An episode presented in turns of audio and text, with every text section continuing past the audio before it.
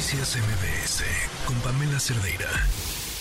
Y vamos a platicar sobre qué pasa para sancionar a quienes maltratan a los animales. Cada vez eh, es recurrente ver este tipo de maltratos. Ahora afortunadamente las redes sociales ayudan a difundir estos temas y a sancionar a quienes cometen estos eh, delitos. Gabriela Rosales, activista por los derechos de los animales. Buenas tardes, ¿cómo estás? Hola Adrián, ¿cómo estás? Buenas tardes. Hace muy poquito se, se difunde un, eh, a un empleado de un hotel para perros y esto pues obviamente causa indignación, molestia, enojo en la población donde pues se graba el momento exacto donde este sujeto golpea e intenta asfixiar a un perrito que estaba hospedado en ese lugar. En estos, estos hechos em, se tienen ubicados o registrados en la alcaldía Magdalena Contreras de la Ciudad de México en el Hotel para Perros Boutique Dog Time. Eh, ¿qué, qué, qué, ¿Qué sucede? ¿Por qué se sigue repitiendo este tipo de casos? ¿Hace falta endurecer la legislación en la materia para sancionar? Eh, desde tu punto de vista, ¿qué es lo que está pasando? ¿Por qué seguimos viendo este tipo de maltratos? Mira, seguimos viendo este tipo de violencia hacia los animales, primero por falta de eh, empatía y voluntad eh, de los servidores públicos que deberían y que literal cobran por cuidar a los animales de esta ciudad, sino es que de todo el país. Eh, hay en la Ciudad de México diferentes instancias involucradas con el cuidado y la protección de los animales. Pero eh, cuando suceden este tipo de cosas, pues todos se avientan la bolita. Sí. Eh, eh, referente a este caso en específico, yo les decía, bueno, porque ya pasó todo el fin de semana, ¿no?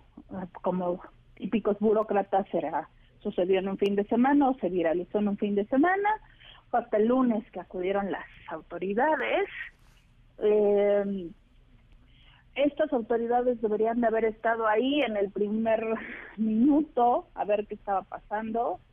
Primero poner a salvo a la víctima y verificar eh, eh, varias cosas. La primera es, eh, pues el, el hotel tendría que haber dado los datos del agresor. O sea, quiero que, que visualicemos esto como si la víctima hubiera sido un humano. Claro.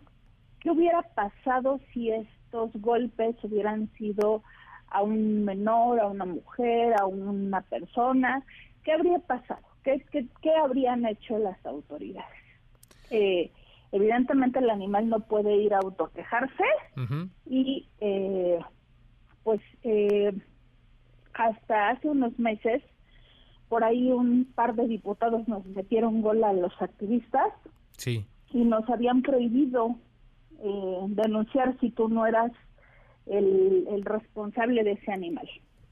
A partir de abril esta, se hizo una modificación a la ley donde se persigue de oficio. Esto significa que cualquier autoridad, cualquier autoridad que se dé por enterada de este delito, debe iniciar una carpeta. Eh, temas de la fiscalía le llaman noticia criminal. Sí debieron haber iniciado una carpeta, debieron haber acudido después de poner a salvo a la víctima. La víctima debería de estar en el hospital veterinario de la Ciudad de México y no en un antirrábico, porque eso es lo que es la clínica donde en este momento está. Eh, en un hospital donde le hicieran eh, ultrasonido donde le hicieran placas para ver si no tiene fracturadas las costillas, para ver si no tiene estallamientos internos, para, para hacerle una revisión real y completa, que yo no conozco la clínica de Magdalena Contreras, pero dudo mucho que tengan todas estas todo lo que se requiere. Eh, Ahora, volviendo a la pregunta es, ¿qué debería haber pasado? Pues cualquier autoridad cualquier autoridad eh, pudo haber tomado la, la iniciativa de iniciar una denuncia y acudir a clausurar el lugar, a revisar que si que el, que el INVEA que él tenga los permisos, que si los usos de suelo, que si los usos de suelos sanitarios, todo lo que implica la ley de protección animal que establece claramente que un eh, lugar que tenga eh, manejo de animales, dice la, el artículo 28 bis, sí. dice que las pensiones, eh, escuelas y demás instalaciones con fines comerciales para mantener temporalmente animales domésticos requerirán contar con, además de la autorización de la demarcación, un registro interno con los datos de cada uno de los animales, un registro señalado en el párrafo anterior incluirá como mínimo las características de cada animal.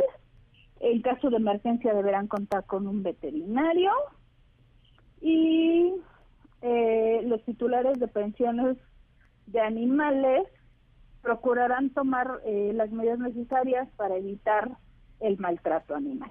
Más otras menciones que establece muy clara la ley de protección animal. Oye, Gabriela, déjame eh, preguntarte ahora, si bien ya se persigue por oficio el maltrato animal y ya no únicamente por eh, denuncia. De, desde tu punto de vista, desde tu experiencia, eh, ¿ves algunos vacíos, algunas áreas de oportunidad donde se pueda mejorar eh, esta legislación que, que pues, hacen esfuerzos, pero pues ahí está el tema, sigue el problema del maltrato animal? Mira, hay muchas. y, y sin fines políticos te puedo decir que en, épocas pasadas la Fiscalía Especializada en Maltrato Animal, que es la FIDAMPU o antes era FEDAPUR, contaba con hasta 10 ministerios públicos con una plantilla bastante, no suficiente, pero bastante amplia para tratar los temas de maltrato animal. Hoy solamente tienen dos ministerios públicos, me parece que solamente tienen un policía de investigación, no hay patrullas, no hay denuncias, no hay nada. Yo te puedo decir, tengo denuncias que inicié hace tres, cuatro meses y ni siquiera me han dado pues, una llamada de, seguimiento, ¿no? Eh, ¿Qué pasa? Pues que las, las autoridades, eh, ya cuando llegas a la fiscalía es porque el, el animal ya estuvo en riesgo su vida o porque ya perdió la vida el animal. Pero te puedo decir, eh, previas, pues existe la eh, Secretaría de Seguridad Ciudadana con el Cuerpo de Brigada Vigilancia Animal, que van y hacen negociaciones de entrega voluntaria del animal maltratado, como fue este caso, fueron a negociar para que les entregaran al animal, pero no cumplen con el segundo paso, que es dar vista al Ministerio Público o a la Fiscalía para que se inicie una carpeta de investigación.